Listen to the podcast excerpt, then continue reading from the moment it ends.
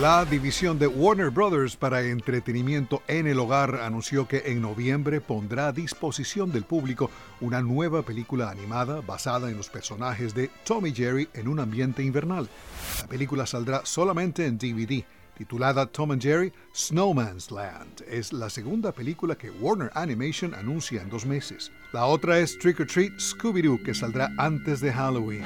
Creada originalmente en 1940 por William Hanna y Joseph Barbera, Tom y Jerry han disfrutado de una presencia constante en la cultura popular, con más de 150 cortos y programas de televisión.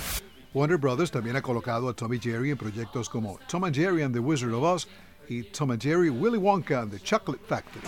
Tom y Jerry es el sobrenombre que Paul Simon y Arthur Garfunkel usaban en sus días de bachillerato.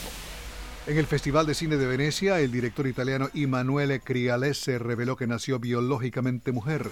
En el encuentro cinematográfico, Crialese presentó su película autobiográfica La Inmensità, protagonizada por Penélope Cruz.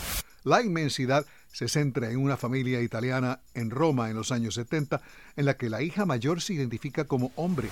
Penélope Cruz hace el papel de la madre de la hija. Gustavo Dudamel recibió la distinción de oficial de la Orden de las Artes y las Letras de Francia.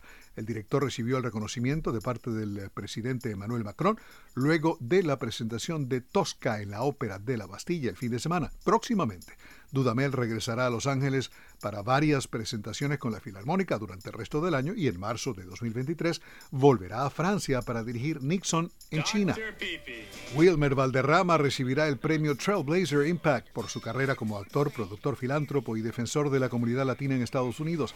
Valderrama hace el papel del estudiante de intercambio Fez en la serie nominada al Emmy That 70s Show y actualmente protagoniza el programa NCIS transmitido por la cadena CBS.